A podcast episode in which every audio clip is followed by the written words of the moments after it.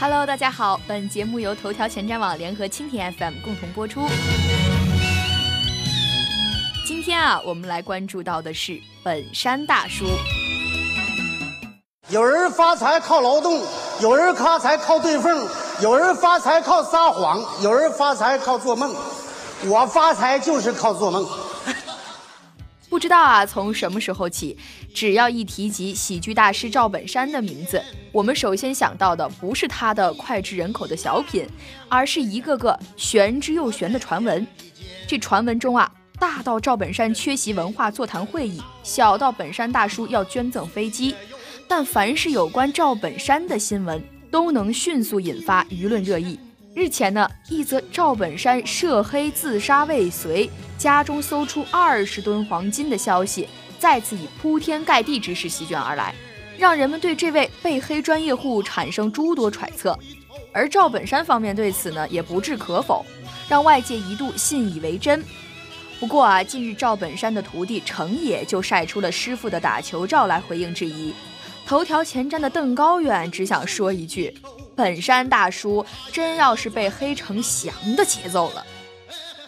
赵本山呢，从一个走街串巷的二人转演员，摇身一变成为今天的本山帝国缔造者。无数观众都还沉浸在其苦哈哈的表演中，没有回过味儿来。当众人还在拍手等着本山大叔在春晚给我们编段新段子时，蓦然回首，却发现他。已经变成了一个连春晚都请不动的大咖了，一飞冲天之势真是无人能敌。这个当年的穷小子，如今坐拥豪宅、名车、飞机，在出席博鳌论坛时和各路政要相谈甚欢，连成龙都只能坐在三排开外的位置。赵本山俨然已经成为了一个高不可攀的神话。不过，此起彼伏的质疑和层出不穷的麻烦也随之而来了。这叫什么？人怕出名，猪怕壮。不论是身体欠佳移民新加坡，还是什么缺席政协会议被炮轰低俗，赵本山好像变成了一个看不清摸不透的复杂人物。在山雨欲来风满楼的趋势中，无数人都笃定这将是文艺界第一个倒下去的人，因而有人看热闹，有人泼脏水，还有人拍手叫好。其中啊，赵本山的财产问题无疑是最受关注的焦点了。他的本山传媒盈利情况被传得沸沸扬扬的五十亿资产，让人感到不可思议。因而，在从赵本山家中搜出二十吨黄金的消息一出啊，才会引发这么大的舆论动荡。这似乎是人们心中意料之外，但又情理之中的事情。其实啊，这句话是热播电影《智取威虎山》中的一句台词，但却被硬生生地扣在了本山大叔的头上，真是无辜躺枪。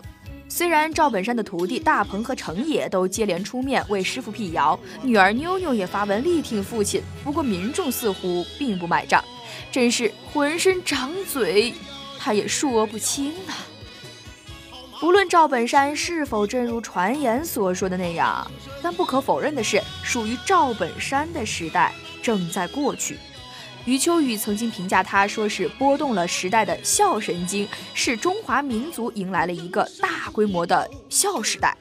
不过从如今的情况来看，这个笑神经已经变成了敏感神经。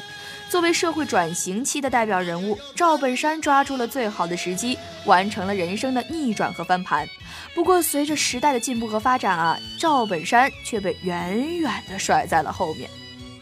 很显然，现在赵本山的作品远没有他的私生活让人更津津乐道。如果一代喜剧大师要靠这个来吸引人的眼球，那还谈啥创作呢？曾经被誉为春晚常青树的赵本山，如今已经成了常年占据花边新闻的主角，这可真是风水轮流转呢。不可否认的是，赵本山的喜剧作品是一代经典。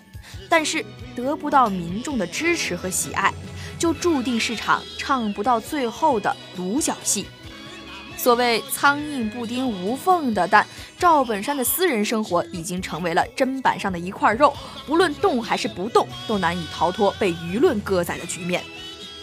在邓高远看来，虽然赵本山的时代再也回不去了。但是作为一个将大半生都奉献给舞台的喜剧大师，我们还是给他留点掌声吧。好了，以上就是本期节目的全部内容。如果您喜欢我们的节目，就请点击屏幕收藏我们的节目。如果您想获取更多内容，就请关注头条前瞻网。我是若君，感谢您的收听，我们下期节目再见。